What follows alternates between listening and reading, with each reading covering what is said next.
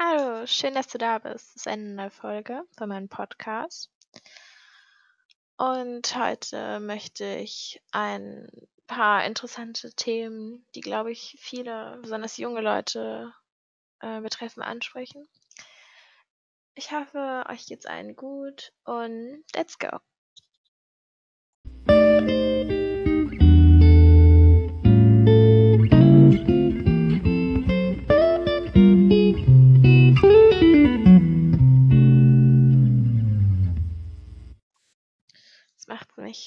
Unglaublich traurig, wenn ich Menschen reden höre, dass sie so unglücklich sind mit ihrem Körper, mit ihrem Leben und sondern viele junge Leute haben, also auch alte Leute, natürlich jeder hat damit zu kämpfen. Halt, aber besonders junge Leute, auch mit solchen Themen wie Drogen, irgendwelche seelischen Abgründe, und dass sie sich einfach wirklich verloren fühlen, dass sie gar nicht mehr wissen, wo oben und unten ist. Und das macht mich sehr traurig. Und ich denke, dass der Glaube da schon einen gewissen Lebenssinn geben kann. Und dass man auch das Gefühl hat, so, ich gebe mein Leben an Jesus ab. Das ist natürlich eine große Entscheidung. Ich meine, dann versuchst du zumindest nicht nur das zu machen, was du möchtest, sondern immer zu überlegen, was würde Jesus tun, immer zu überlegen, was ist gut jetzt. Möchte Gott, dass ich das so mache oder ist das vielleicht schlecht? Ähm, auch viele Dinge, die vielleicht Spaß machen, sich von denen zu distanzieren. Aber ich denke, dass auch viele Dinge, die Spaß machen, eher schaden. Zum Beispiel, ich kenne das bei mir selbst habe ich Lust, das zu machen? Habe ich Lust, den Film zu gucken? Ich weiß, dass es mir nicht gut tut. Ich weiß, dass es mir nicht im Glauben hilft. Ich schaue den Film. Ich habe dabei schon ein schlechtes Gewissen. Und danach merke ich einfach nur, Gott wollte mir diesen Spaß nicht nehmen. Gott wollte mich vor etwas schützen. Bei mir ist es vielleicht mit den Filmen eher eine kleine Sache. Für mich ist es halt schon eine große Sache, weil ich bei solchen Dingen auch eher dünnhäutig bin. Aber das kann man auch auf viel größere Themen übertragen. Ich denke, dass Gottes Gebote uns nicht ein schönes, lustiges Leben vorenthalten wollen, sondern dass sie uns schützen wollen vor doofen Dingen. Und ja, das Einzige, was ich eigentlich zu dieser ganzen ich fühle mich nicht wohl in meinem Körpersache sagen möchte, ist, ich denke, das Wichtigste ist, dass man gesund ist und dass man sich klar macht, dass dein Körper ein Tempel ist und dass dein Körper ein Geschenk auch von Gott ist. 1. Mose 1, Vers 27 steht, da schuf Gott den Menschen als sein Abbild, ja, als Gottes Ebenbild. Und er schuf sie als Mann und Frau. Ja. Ich denke, man sollte einfach überlegen, Gott ist ja unser Vater. Und wenn du deinem, wenn du deinem Vater, deinem Schöpfer, einer Person, die dich ganz doll lieb, sagst, ich fühle mich so hässlich, das ist bestimmt sehr verletzend für dich, als auch für deinen Schöpfer. Oder auch für deinen irdischen Vater. Ich denke, man kann diesen Vergleich immer wieder ganz gut machen zum irdischen Vater. Es wird auch in der Bibel teilweise gemacht. Da heißt es ja auch, wenn die Menschen unperfekt sind, schon alles Gute für ihre Kinder wollen und wenn das Kind nach dem Stein fragt, äh, nach dem Brot fragt, keinen Stein geben, wie viel besser wird Gott sich dann um dich kümmern, dein himmlischer Vater? Und ich denke, dass du einfach wissen sollst, dass du geliebt bist und dass, selbst wenn dein Körper vielleicht nicht der Norm entspricht, du genauso wertvoll bist. Denke, dass es sehr schwierig ist, wenn man jetzt die ganze Zeit Kontakt hat mit Leuten, die nicht an Gott glauben, so die ganze Zeit die Werte der Bibel auszuleben und wirklich auch immer fest im Glauben und im Wort zu bleiben. Und das fällt mir auch immer so unglaublich schwer. Aber ich denke, genau deshalb ist es wichtig, dass man sich eine Gemeinde sucht und dass man sich klar macht, dass wir Himmelsbürger sind. Philippa 3, Vers 19. Ihr Weg führt unausweichlich ins Verderben. Im Grunde leben sie nur für ihre Triebe und Begierden. Und statt sich dafür zu schämen, sind sie auch noch stolz darauf. Sie denken an nichts anderes als an das Leben auf dieser Erde. Wir dagegen haben unsere Heimat im Himmel. Von dort erwarten wir auch Jesus Christus, unser Herr und Retter.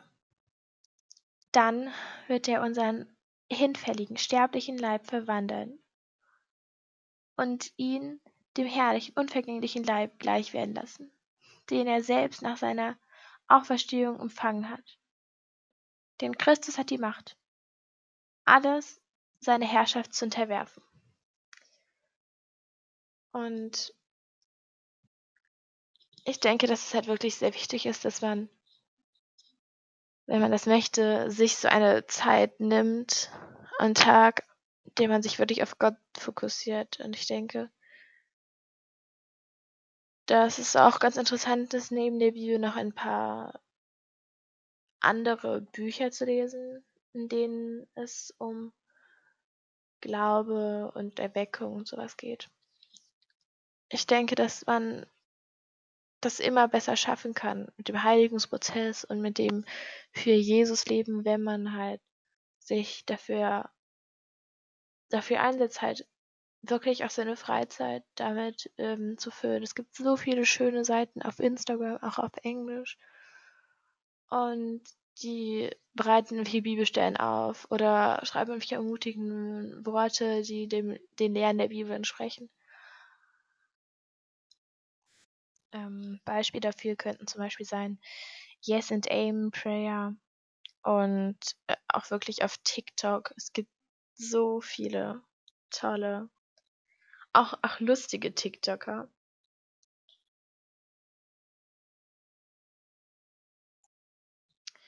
Ähm, ich mag besonders Alexa Rumberg. Ich habe keine Ahnung, ob man die so ausspricht. Und auch Jana. Also es sind es, also es sind auch ziemlich große TikToker, die man leicht finden kann. Joe Christian Guy und so, also ähm, da gibt es wirklich also sehr viele Möglichkeiten. Ich mag diese, diese Tänze und so. Und es gibt auch gute christliche YouTuber.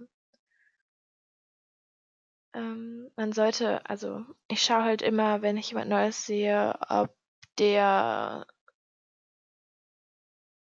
halt von Jesus erzählt.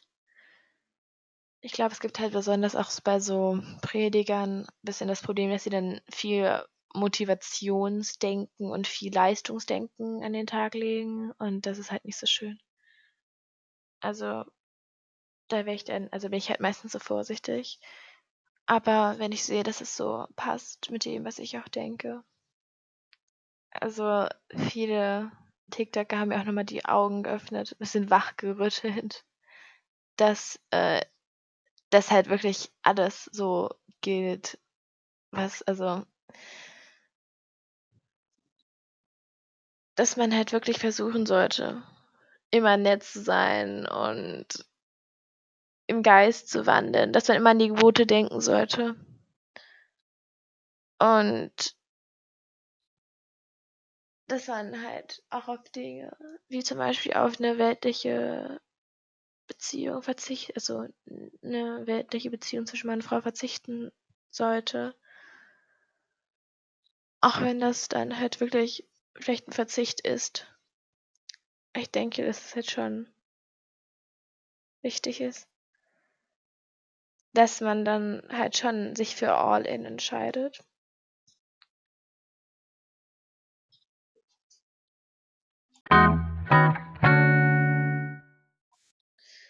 Ähm, ich glaube, ein weiterer wichtiger Punkt, warum man sich eine Gemeinde oder einfach eine Community suchen sollte mit Christen, ist halt, dass ich finde, wenn ich jemanden sehe, der neugeborener Christ ist, und dann sehe, wie stark der in Gottes Wort und in dieser Liebe wandelt, ist das so ein Gottesbeweis für mich. Und auch meine Bekehrung selbst. weil es waren so viele Zufälle, also nicht Zufälle, aber so viele Ereignisse, die dazu geführt haben, dass es dann halt am Ende wirklich Klick gemacht hat, sag ich jetzt mal. Das war natürlich erst der Anfang. Es ist ein dauerwährender Prozess, aber ähm,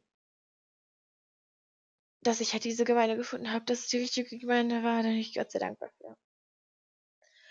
Und außerdem kommt da noch dazu, ähm, dass ich halt in diese Gemeinde erstmal gekommen bin und ähm, dann war da war ich halt in so einer Bibelgruppe und am Anfang musste ich mich halt schon manchmal ein wenig zwingen, dahin zu gehen, bin ich ganz ehrlich, weil ich halt gedacht habe, ich kann jetzt halt auch was anderes machen. Ich kann mich dann auch entspannt irgendwo hinlegen oder so. Es war halt auch mal freitags, die Woche war anstrengend und ich bin aber so dankbar, dass ich mich dafür entschieden habe. Aber ich denke, ohne die Gruppe hätte ich auch nicht weitergelesen in der Bibel. Aber nach diesen zwei, knapp zwei Jahren, habe ich gemerkt, wie, wie wichtig das ist. Und da, also zudem kamen dann noch private Sachen, die dazu geführt haben, dass mir schon ein bisschen der Boden unter den Füßen gerissen wurde.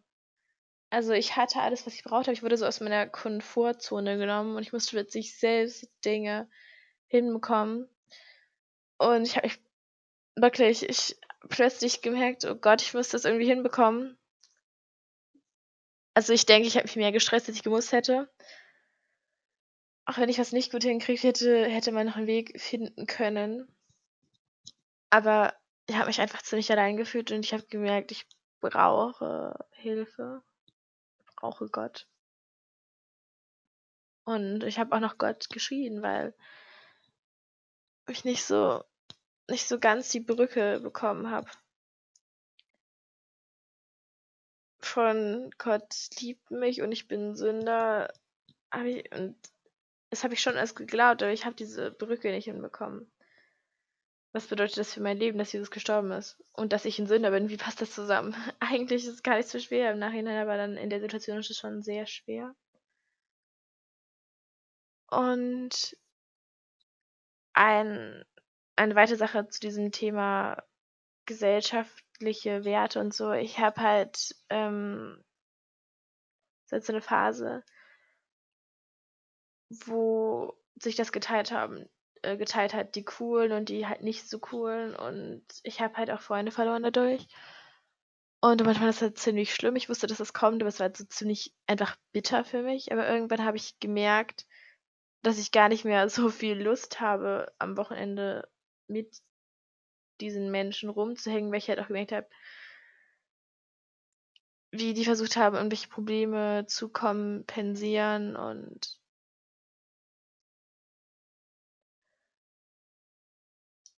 Und ich habe mich dann mehr auf diese eigenen Dinge fokussiert. Und das hat sich ja immer noch weiter verstärkt, dass ich wirklich einige Dinge, die ich früher einfach gemocht habe, die zu meinem Leben gehört haben, zum Beispiel eine Serie, dass ich einfach gemerkt habe, dass ich die gar nicht mehr so schön fand, weil das halt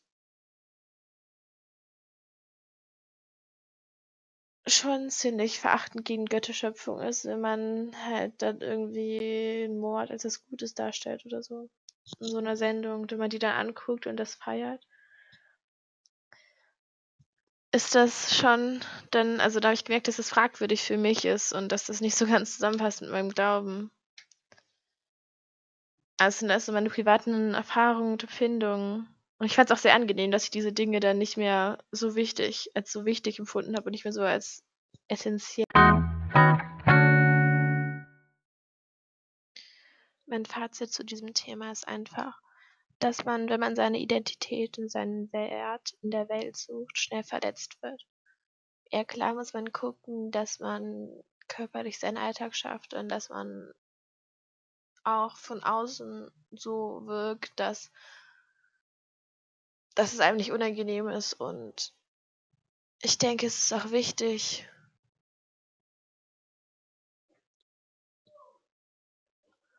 Freunde zu haben und wo dazuzugehören und so. Aber ich denke, dass es einfach so ist, dass man seinen Wert nicht daraus schöpfen sollte.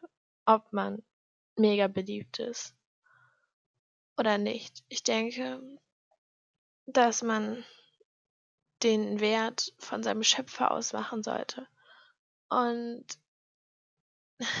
Gott, dein Vater, mein Vater, sagt mir, dass ich wunderbar geschaffen bin und dass mein Körper ein Tempel ist und daran möchte ich erinnern. Ja, in dieser Folge habe ich auch noch ein bisschen mehr über mich und meine privaten Erlebnisse, Erkenntnisse gesprochen. Ich wünsche euch eine schöne Woche und Gottes Segen.